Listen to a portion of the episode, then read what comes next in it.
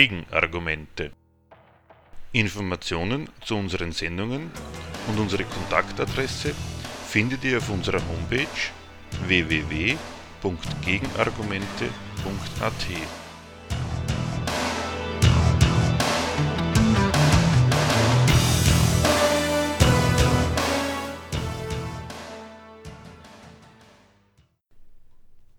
Das Thema der heutigen Sendung. Die Asylpolitik und wie man sie besser nicht kritisiert. Teil 1. Der Flüchtlingsstrom will und will nicht abreißen. Kein Wunder. Sorgen durch Politik und Kapital Europas und der USA rund um den Globus für jede Menge Fluchtgründe. Für diejenigen, die es trotz zunehmend undurchlässiger gestalteter Grenzen schaffen, nach Europa zu gelangen, sorgen zahlreiche Anpassungen des Asylgesetzes an die mit dem Ende des ehemaligen Ostblocks geänderte politische Lage dafür, die nun großteils unerwünschten Flüchtlinge möglichst rasch und rechtlich einwandfrei wieder loszuwerden. Dort, wo das nicht rasch genug gelingt, sollen zunehmende Schikanen während des Asylverfahrens abschreckend wirken. Gegen diese Behandlung der Flüchtlinge in Österreich und generell in Europa regt sich Protest.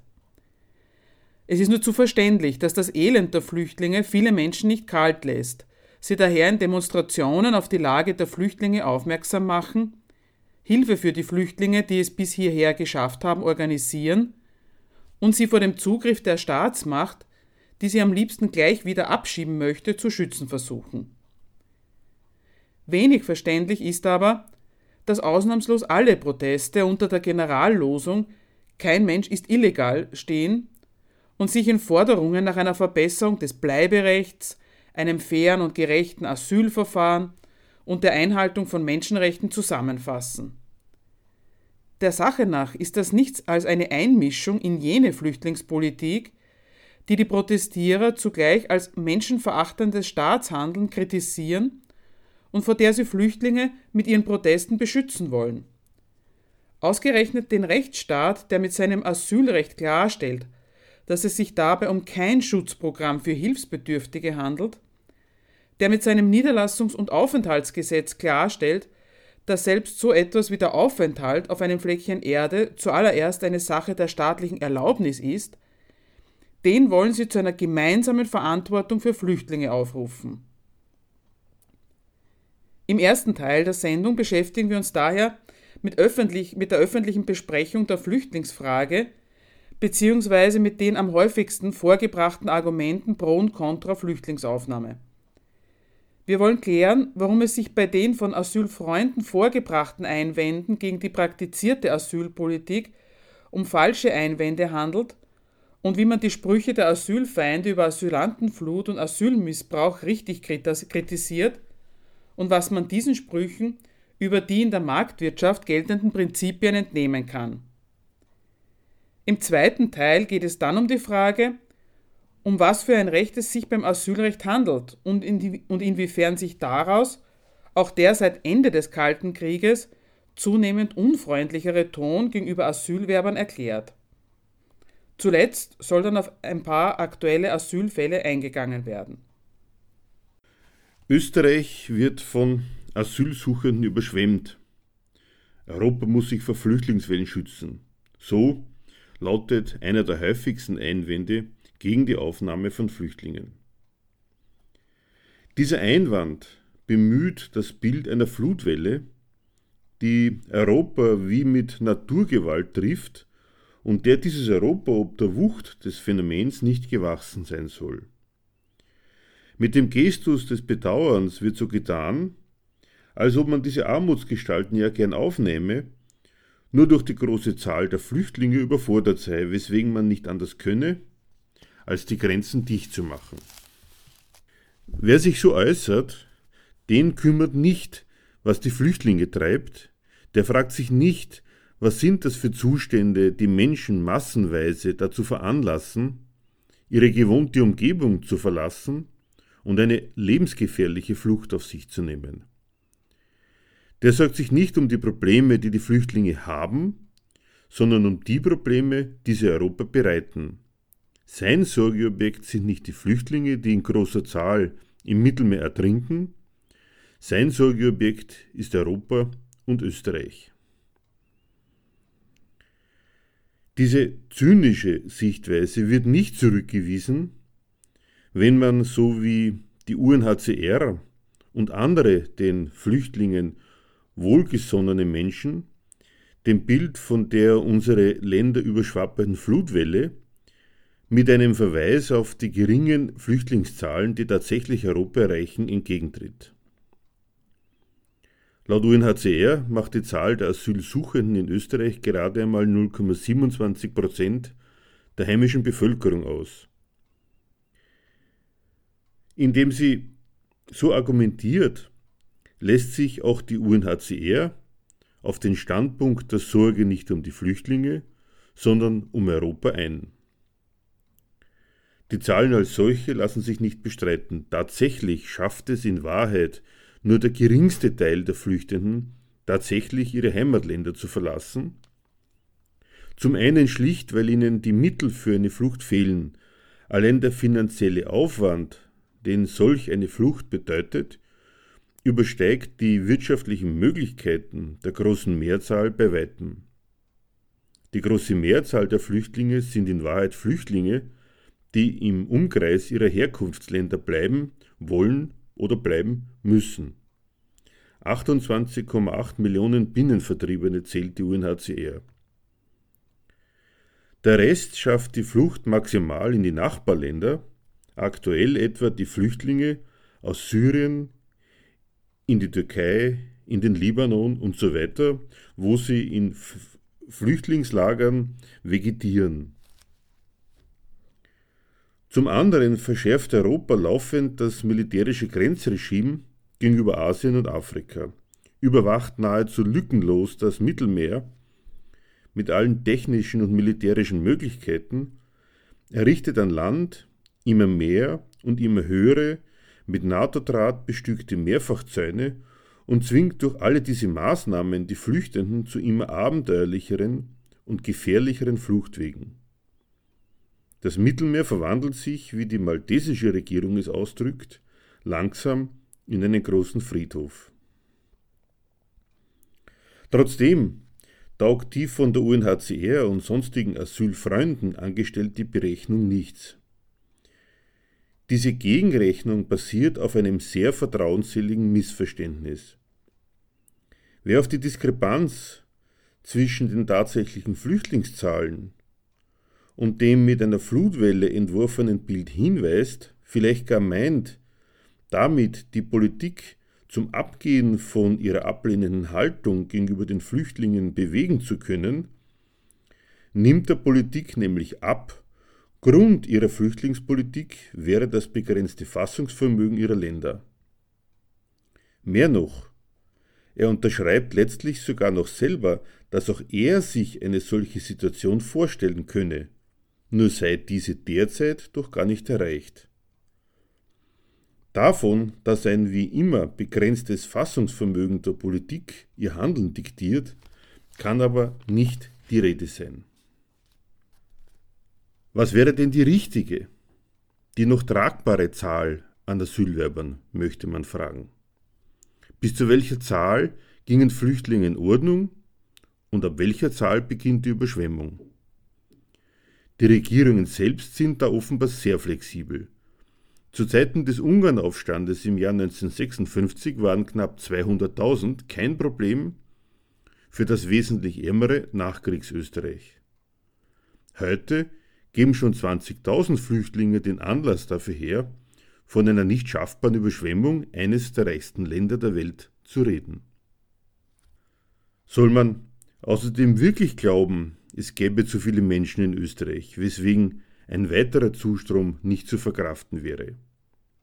Gilt das dann auch für die hier geborenen Kinder? Sind die dann auch zu viel?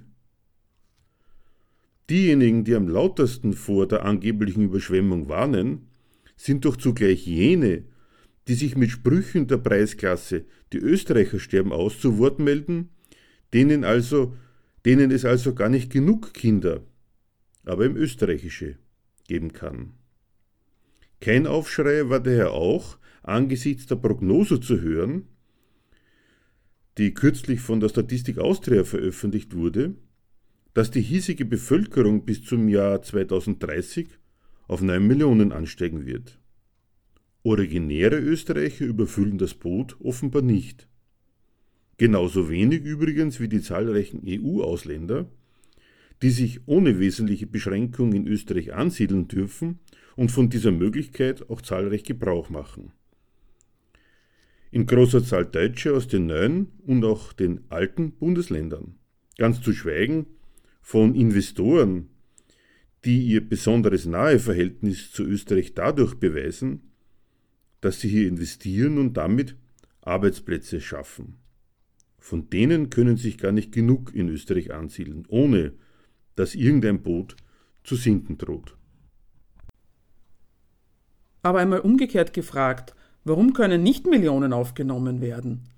Warum versteht es sich denn andersherum gefragt von selbst, dass Österreich und erst recht die große EU nicht Millionen aufnehmen können?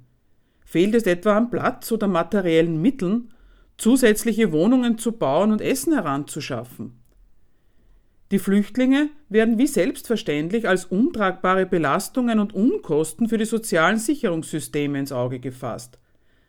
Dass die nach Europa wollen, um mit Arbeit für sich und ihre Familien zu sorgen, wird gar nicht erst in Betracht gezogen.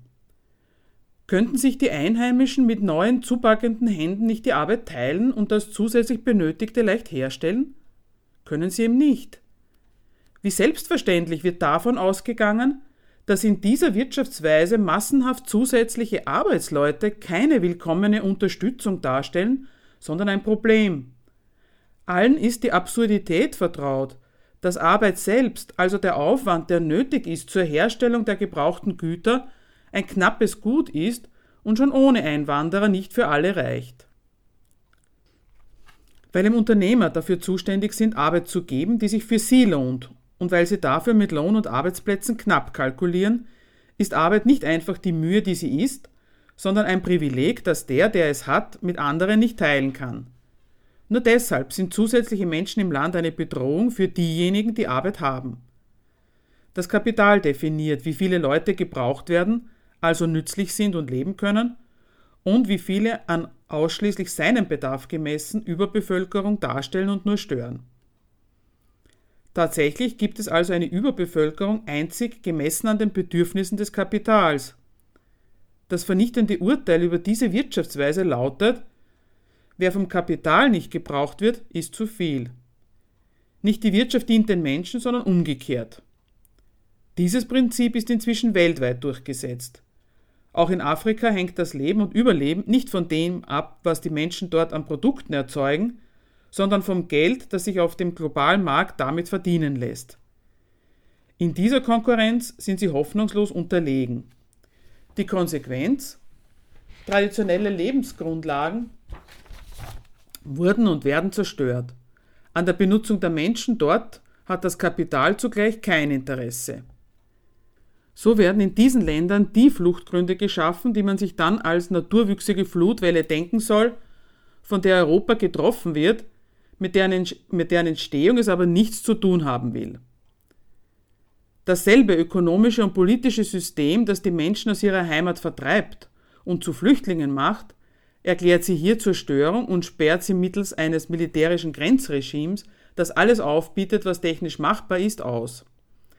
Was die Flüchtenden zu immer abenteuerlicheren und gefährlicheren Fluchtwegen zwingt. In diesen Ländern herrscht also nicht einfach Armut und Not, wie auch Organisationen wie die UNHCR glauben machen will, wenn sie sagt, manche, manche Migranten flüchten auch vor extremer Armut und Not.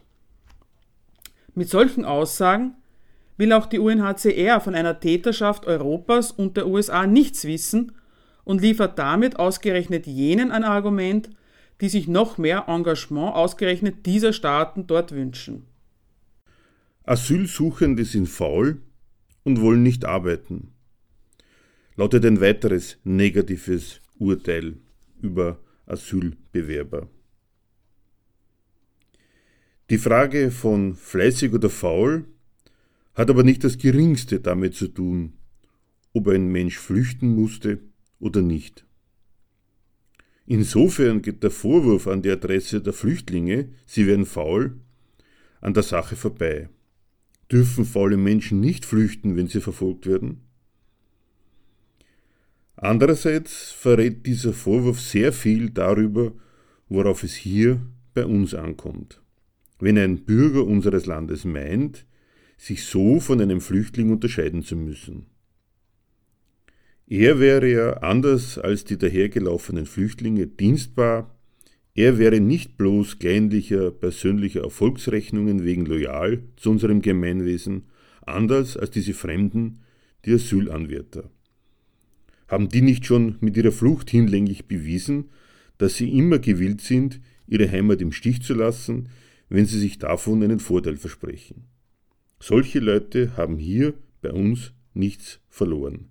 Hier ist Dienstbarkeit erste Tugend und der so redet, ist einerseits stolz auf die Zugehörigkeit zu diesem Gemeinwesen, zu dessen Nutznießern er in aller Regel nicht gehört, wenn er mit der eigenen Dienstbarkeit prahlt.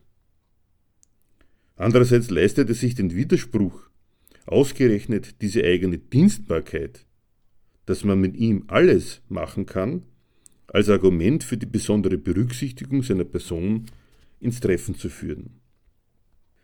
Dieser Mensch irrt freilich. Faulheit und Fleiß haben mit einem Recht auf Anwesenheit in einem Staatswesen nicht das geringste zu tun. Weder wird man Staatsbürger durch noch so überzeugende Beweise des eigenen Fleißes, noch gehört bei der Beurteilung von Asylanträgen die Überprüfung des besonderen Fleißes zum in Anschlag gebrachten Repertoire der Prüfkriterien. Ganz im Gegenteil, Asylsuchende dürfen gar nicht bzw. nur unter sehr einschränkenden Ausnahmebedingungen arbeiten. Asylbetrüger müssen gehen, SPÖ und ÖVP wollen das nicht verstehen. So Hans H.C. Strache im letzten Wahlkampf. Weil Asylbetrüger bei uns ja bekanntlich bleiben dürfen. Dass das nicht stimmt, weiß auch Strache.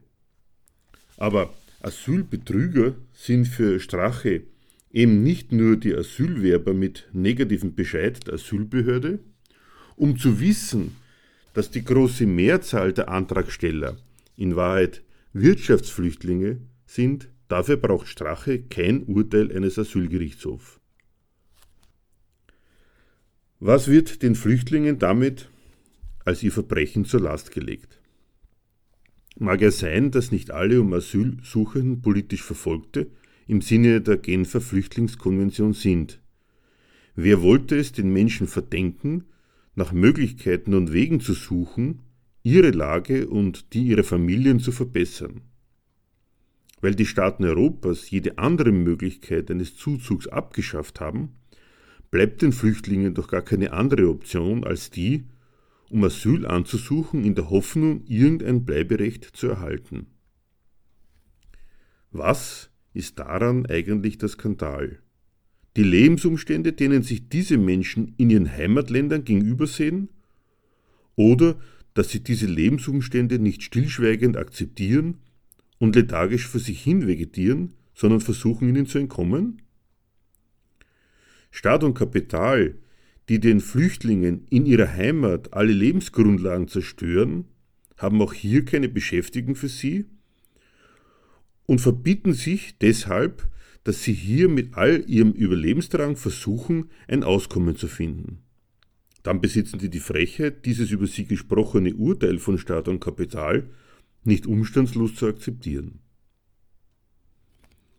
Für Flüchtlinge macht es keinen Unterschied, warum genau er dort, wo er herkommt, nicht leben kann.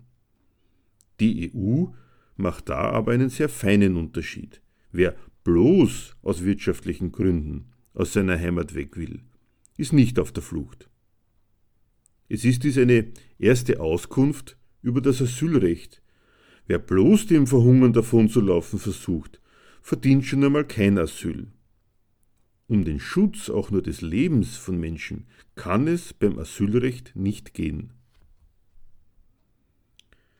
Eine kleine Anmerkung zum Verhältnis der Parteien zum Nutzen, zum politischen Nutzen des Parteienstreits sei an der Stelle gemacht.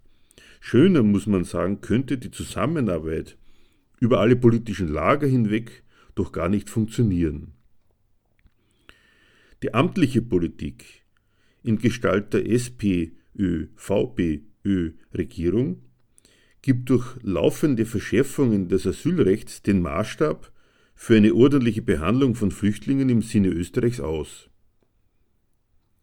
Wie es sich für eine Demokratie gehört, nicht ohne öffentliche Debatte über die Probleme, nicht die die Flüchtlinge haben, sondern die Probleme, die die Flüchtlinge uns bereiten. Für die FPÖ eine schöne Gelegenheit, der Regierung ein einziges Versagen vor der selbstgestellten Aufgabe vorzurechnen, damit der eigenen, entsprechend gestimmten Wählerklientel ein Argument für die Wichtigkeit einer Stimmabgabe zugunsten der FPÖ zu geben und, wie es heißt, die Regierung vor sich herzutreiben, die dann ihrerseits aus Rücksicht vor den Stimmbürgern nicht anders können will, als Konsequenz im Umgang mit den Flüchtlingsproblemen an den Tag zu legen. Perfiderweise wird all das vorgetragen im Gestus gerade dadurch das Asylrecht schützen und den echten Flüchtlingen zu ihrem Recht verhelfen zu wollen. Nun zu den Argumenten der Asylfreunde.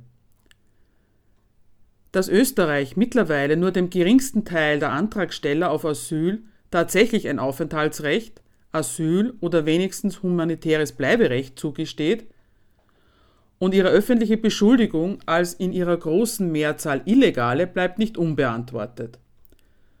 Zu Wort melden sich Menschen, die auf die Konsequenzen dieser Politik hinweisen.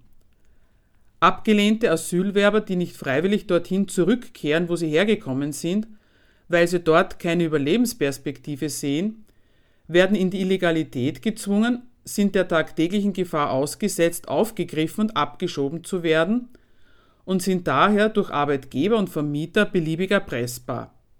Kinder und Jugendliche sind von jeder Ausbildung ausgeschlossen. Die Kritiker wenden sich gegen diese Behandlung der Asylsuchenden, weisen die von den Asylgegnern erhobene Beschuldigung der Asylsuchenden als Illegale zurück und verlangen eine bessere, menschlichere und vor allem fairere Behandlung der Asylsuchenden, zuletzt im Rahmen einer Demonstration diesen September in Wien. Ihren Protest fassen sie selbst in der Zurückweisung der Stigmatisierung der Asylsuchenden als Illegale zusammen. Dieser Verurteilung der Asylsuchenden setzen sie entgegen. Zitat. Ihr sollt wissen, dass kein Mensch illegal ist. Das ist ein Widerspruch in sich. Menschen können schön sein oder noch schöner. Sie können gerecht sein oder ungerecht. Aber illegal? Wie kann ein Mensch illegal sein? Zitat Ende. Fast hätte man meinen können, den Protestierenden wäre aufgefallen, dass Illegalität nichts ist, was einem Menschen an sich zukommen könnte. Tatsächlich handelt es sich um keine menschliche Eigenschaft wie Körpergröße, Hautfarbe oder Körpergewicht. Entscheidungen in Sachen Legalität oder Illegalität sind immer das Resultat eines Messens an getrennt vom beurteilten Menschen existierenden rechtlichen oder moralischen Maßstäben. Es kann sich daher unmöglich um eine menschliche Eigenschaft handeln. Illegal im Sinne des Rechts sind jene Personen, die sich ohne gültige Aufenthaltserlaubnis im Land aufhalten. Über sie ist das staatliche Urteil gefällt, dass sie hier bei uns nichts verloren haben und damit vor der Alternative stehen, entweder das Land freiwillig zu verlassen oder aber über kurz oder lang aufgegriffen und abgeschoben zu werden. Dieses Urteil des Staats, längs seiner in den Rechtsvorschriften niedergelegten Zwecke, übersetzt sich der Teil der Öffentlichkeit, der den Asylsuchenden negativ gegenübersteht, in eine menschliche Eigenschaft der Flüchtlinge. Nicht der Staat macht sie zu Illegalen, sondern sie wären Illegale. Gegen diese Aburteilung der Fremden als Illegale legen die Vertreter des Netzwerkes Kein Mensch ist illegal mit Verweis auf die katastrophalen Konsequenzen dieser Entscheidung für das Leben der Flüchtlinge hier bei uns Protest ein, indem sie verlautbaren, Zitat, ihr sollt wissen, dass kein Mensch illegal ist. Zitat Ende. Dagegen aufzutreten, nicht anerkannten Flüchtlingen und nicht erwünschten Migranten das staatliche Urteil über sie mit der Figur des Illegalen als persönliche Eigenschaft anzudichten, ist das eine. Wenn Sie schreiben, ihr sollt wissen, dass kein Mensch illegal ist, halten Sie aber bei Ihrer Zurückweisung des staatlichen und öffentlichen Urteils zugleich an diesem Fehler fest, das Resultat einer rechtlichen oder moralischen Beurteilung für eine Eigenschaft der beurteilten Person zu halten, nur mit umgekehrtem Vorzeichen. Zitat Jeder Mensch hat das Recht, selbst zu entscheiden, wo und wie er leben will. Die Regulierung von Migration und der systematischen Verweigerung von Rechten steht die Forderung nach Gleichheit in allen sozialen und politischen Belangen entgegen, nach der Respektierung der Menschenrechte jeder Person unabhängig von Herkunft und Papieren. Zitat Ende. Die Netzwerke halten dem staatlichen Urteil und der darauf gründenden Behauptung der Ausländerfeinde, die meisten Asylwerber wären Illegale, entgegen, dass alle Menschen qua ihrer Geburt das Recht hätten, sich aufzuhalten und ihr Glück zu suchen, wo immer sie wollen. Sie drehen also den Spieß um und erklären, dass es nicht die Flüchtlinge sind, die gegen das Recht verstoßen, sondern in Wahrheit der Staat, der ihr angestammtes Recht auf freie Wahl des Aufenthaltsortes verletzt, wenn er seine Grenzen dicht macht und so jede legale Möglichkeit der Migration verhindert. Auf eine tatsächlich geltende Rechtsquelle gründet ihre Behauptung eines Menschenrechts auf freie Wahl des Aufenthaltsortes nicht.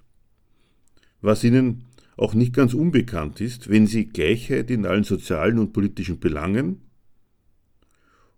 und nach Respektierung der Menschenrechte jeder Person, unabhängig von Herkunft und Papieren, fordern. Wer fordert, weiß, dass was er möchte nicht gilt. All das im Irrglauben, dadurch die von ihnen kritisierte staatliche Regulierung der Migration verhindern zu können. Ganz allgemein ist die Vorstellung eines Rechtes, das die Staaten zu respektieren hätten, also eines Rechtes nicht durch, sondern gegen die Staaten, eines Rechtes, das nicht, wie sonst üblich, die Bürger verpflichtet, sondern die Staatsmacht, paradox, weil die Staaten selbst keiner Gewalt unterliegen, die sie zu irgendetwas verpflichten könnte. In Wahrheit verhält sich die Sache genau umgekehrt. Es sind die Staaten, die als in ihrem Staatsgebiet höchste Gewalten Rechte und Pflichten der Menschen definieren. Als diese höchsten Gewalten lassen sie selbst sich geradezu nichts verpflichten, was sie nicht wollen, nicht durch ihre Bürger und schon gar nicht durch irgendwelche in der Natur der Menschen begründet sein sollen die Rechte. Wenn die Vertreter des Netzwerkes trotzdem meinen, den Staat an einem den Menschen von Natur aus zukommenden Recht blamieren zu können, sitzen sie dem Schein auf, den die Staaten selbst gerne pflegen, wenn sie vorgeben, in allem, was sie durchsetzen, nichts anderes zu verfolgen, als den natürlichen Rechten der Menschen zum Durchbruch zu verhelfen. Dass Menschen dafür, sich irgendwo aufzuhalten, etwas, was ja niemand vermeiden kann, eines Rechtes bedürfen, davon gehen auch die Netzwerker wie selbstverständlich aus. Das dem Staat zu bestreiten, kommt ihnen daher gar nicht in den Sinn. Im Unterschied zum Staat sind sie aber der Auffassung, dass jeder Mensch dieses Recht immer schon hätte. Dass ein solches Recht zu gar nichts anderem taugt, und auch zu gar nichts anderem taugen kann, als die Menschen zu sortieren, in welche die dazugehören, und die anderen wollen sie nicht bemerken. Nun ist es zwar in unserer Welt der Staaten eine Tatsache, dass jeder Mensch ein solches Recht braucht, dafür sein muss man deswegen aber doch noch lange nicht. Wenn man aber, wie die Netzwerke, für ein solches Recht ist, anerkennt man, ohne es explizit auszusprechen, den für die Zuerkennung dieses Rechtes zuständigen großen Erlauber, den Staat. Dann sollte man sich aber nicht mehr wundern, dass nicht die Bedürfnisse der Menschen, sich ihren Aufenthaltsort nach Gutdünken auszusuchen, zum Tragen kommen, sondern die Interessen dieses Staates.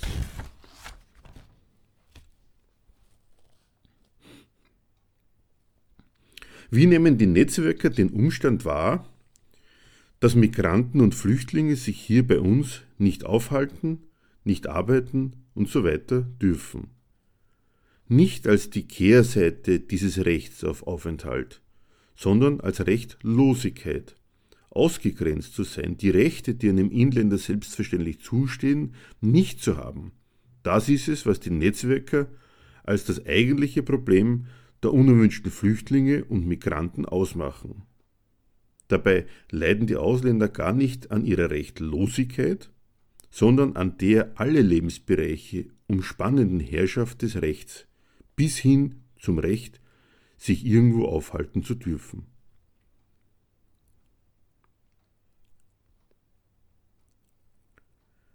Vom Recht des legalen Aufenthalts haben sie offensichtlich eine unverwüstlich gute Meinung.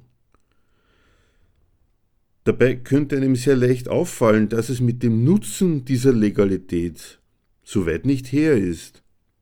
Legal zu sein schließt nämlich noch lange nicht ein, auch nur einigermaßen ordentlich leben zu können.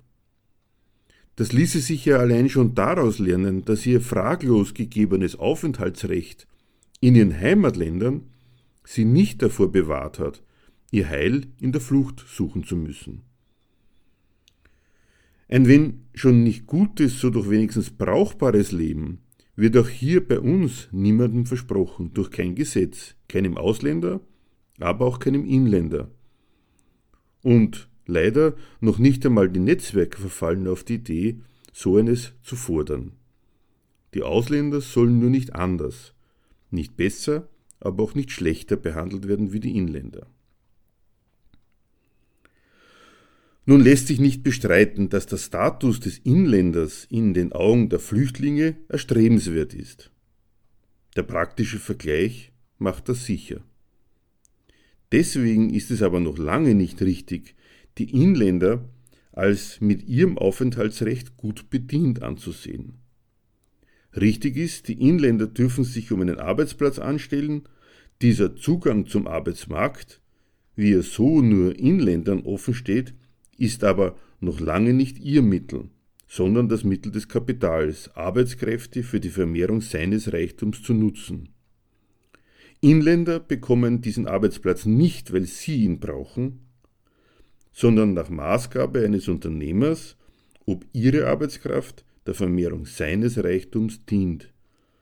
Taugt diese Arbeitskraft dafür nicht, verliert der Inländer seinen Arbeitsplatz und mit ihm die Grundlage seiner Existenz.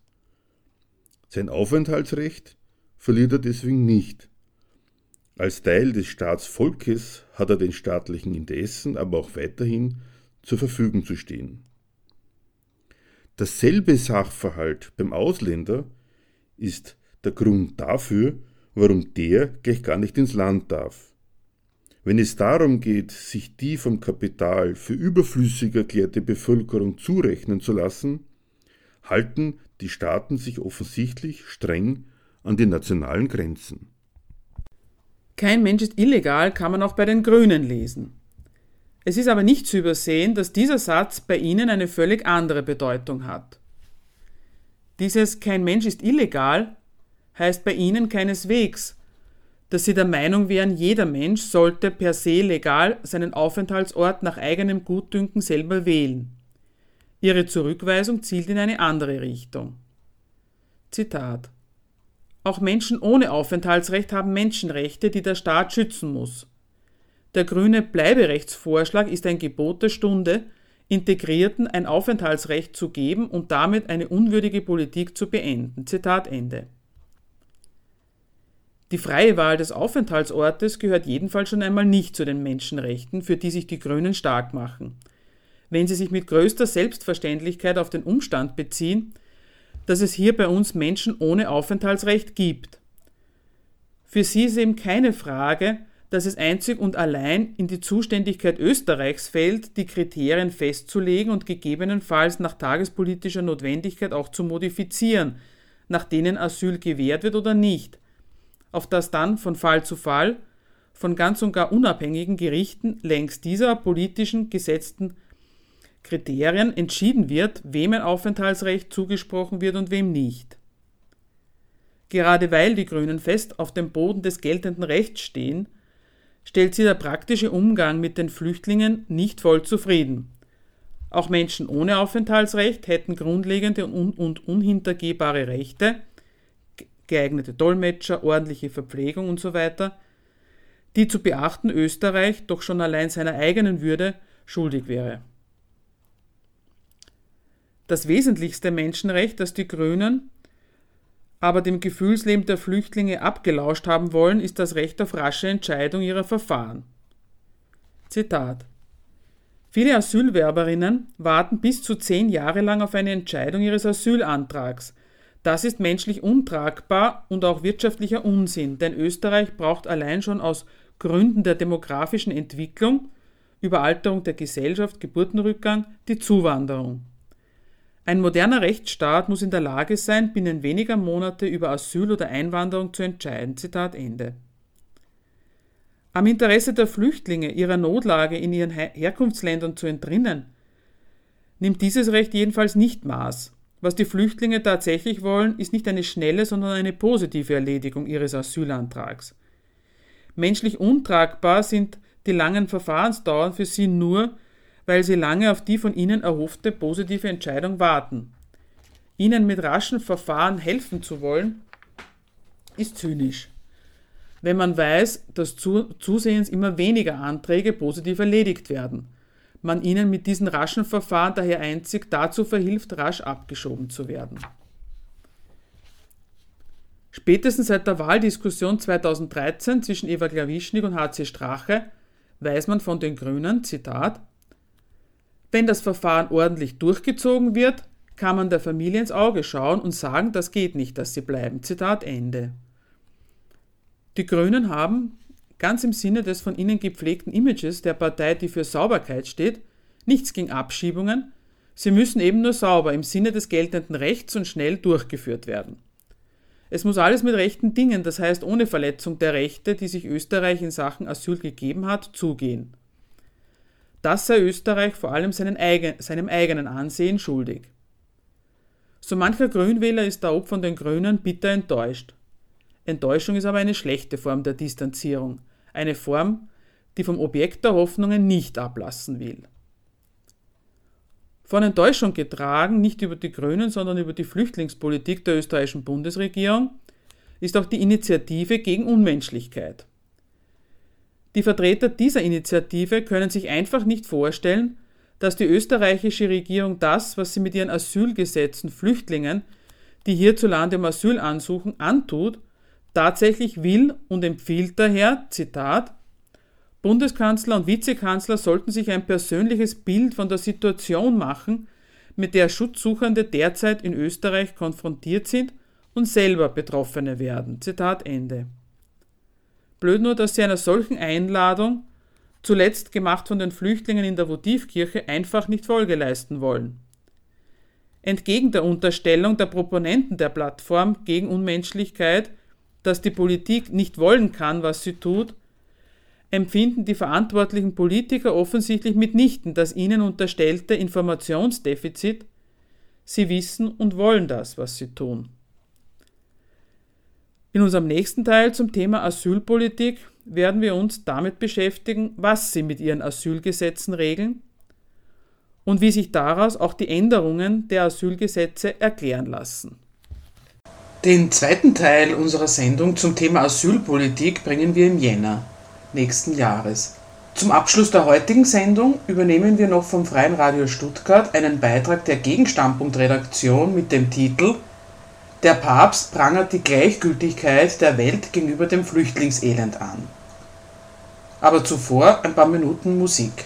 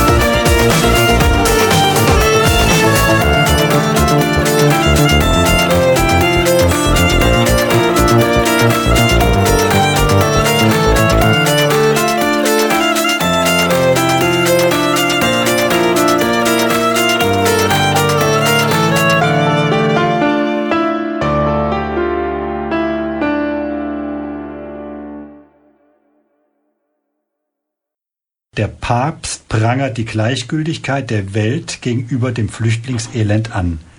Klarstellung der Öffentlichkeit zum Verhältnis von Politik und Moral. Ja, kaum gewählt äh, führte seine erste Reise Papst Franziskus, der ja die Leiden der Armen in den Mittelpunkt seines Pontifikats gestellt hat, so weiß es die FAZ. Seine erste Reise führte den Papst, den neuen Papst, auf die Mittelmeerinsel Lampedusa. Die Insel ist für ihn ein Symbol für den Umgang mit Flüchtlingen. Er sieht in ihr den geeigneten Ort, für sein Anliegen zu werben, nämlich eines gottgefälligeren Umgangs mit seinen Schutzbefohlenen. Er lässt in seiner Rede beim Bußgottesdienst keinen Zweifel daran, dass er die von der Europäischen Union zum Schutze ihrer Außengrenzen gewaltsam praktizierte Politik der Festung Europa für eine einzige Versündigung an den von der Heiligen Kirche vertretenen Werten der Mitmenschlichkeit hält. Der Papst beklagt das Schicksal der armseligsten, der unzähligen Brüder und Schwestern, die im Mittelmeer bei der Suche nach einem besseren Leben den Tod gefunden haben. Und er beklagt auch das Schicksal der Menschen, die es unter Einsatz ihres Lebens in den Hoheitsbereich der EU geschafft haben. Der Papst geißelt diese Verhältnisse als Ausdruck eines beschämenden Egoismus der heutigen Welt und sieht hinter den qualvollen bis tödlichen Wirkungen des EU-Abschreckungsregimes auf die Hilfesuchenden eine Kultur der Gleichgültigkeit.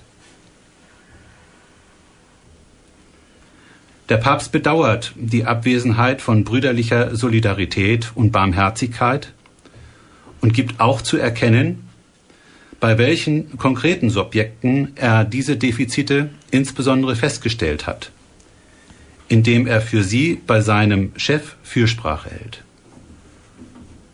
Ich zitiere aus der Süddeutschen Zeitung. Wir bitten dich, Vater, um Verzeihung für diejenigen, die mit ihren Entscheidungen auf höchster Ebene Situationen wie dieses Drama geschaffen haben. Soweit aus der Süddeutschen Zeitung. Mit diesen Entscheidungsträgern, also den Politikern, will der Papst nichts zu tun haben. Die Begleitung seiner Reise durch den für die Flüchtlings Flüchtlingspolitik zuständigen italienischen Minister lehnt er ab. Spiegel Online vermeldet, dass dieser Papst mit der Autorität seines Amtes, seinem hohen moralischen Anspruch und Zeugnissen gelebter Nächstenliebe für die geplagten Kreaturen etwas bewirken will. Der Papst will ein Zeichen setzen, dass, jetzt Zitat aus Spiegel Online, dass die Regierungen ihre Einwanderungspolitik überdenken und das Gewissen wachrütteln, damit sich die Tragödien nicht wiederholen. Zitat Ende. Das ruft in der deutschen Öffentlichkeit ein begeistertes Echo hervor. Einerseits. Die hiesige Öffentlichkeit ernennt den Papst Franziskus zum Gewissenserwecker, zum Prediger des Weltethos und erfreut sich an der Art und Weise, wie er uns und unseren Regierungen ein schlechtes Gewissen macht und die Leviten liest. Etwa so. Wo ist dein Bruder?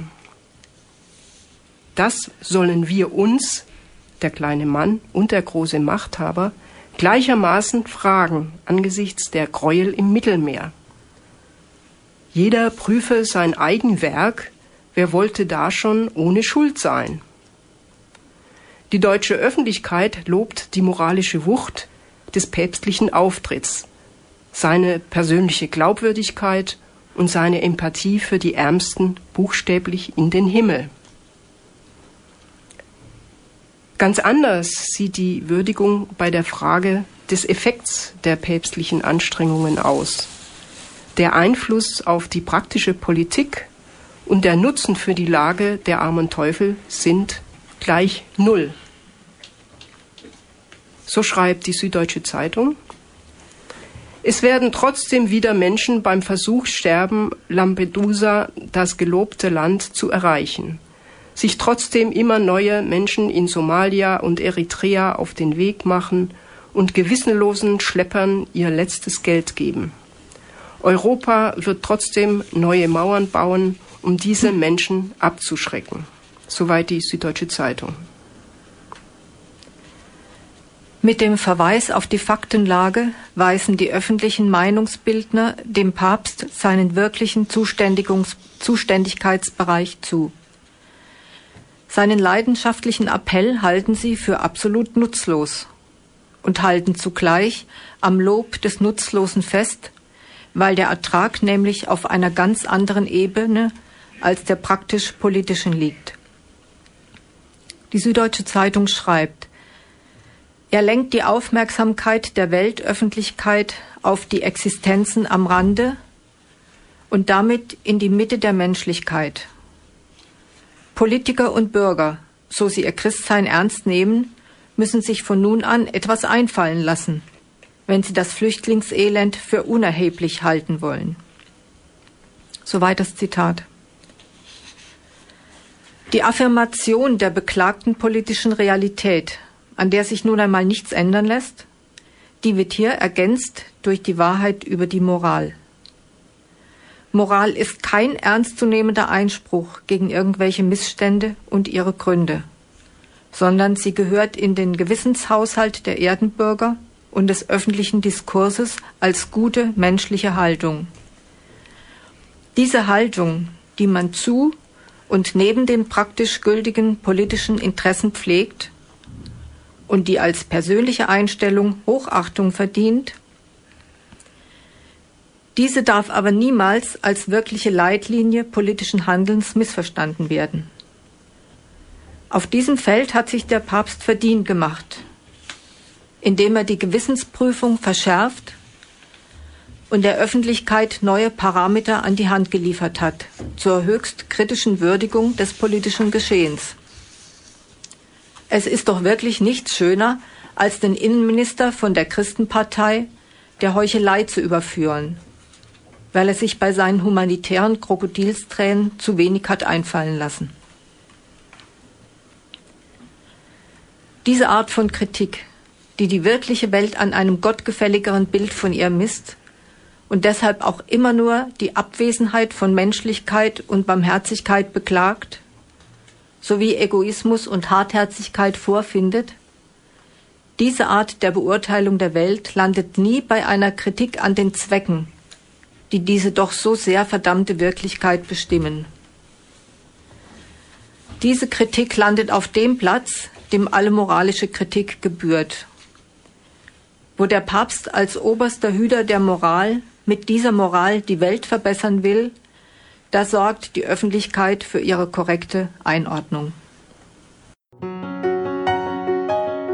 Interessiert an Erklärungen, die allemal auf den Beweis hinauslaufen, dass die wirklichen Verhältnisse ein wenig anders sind, als die amtierenden Fachleute für Wirtschaft, Politik und Moral- und Weltanschauung sie sich und ihrem Publikum zurechtlegen?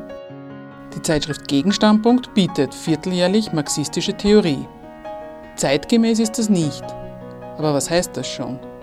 Nähere Informationen gibt es auf der Homepage www.gegenstandpunkt.com.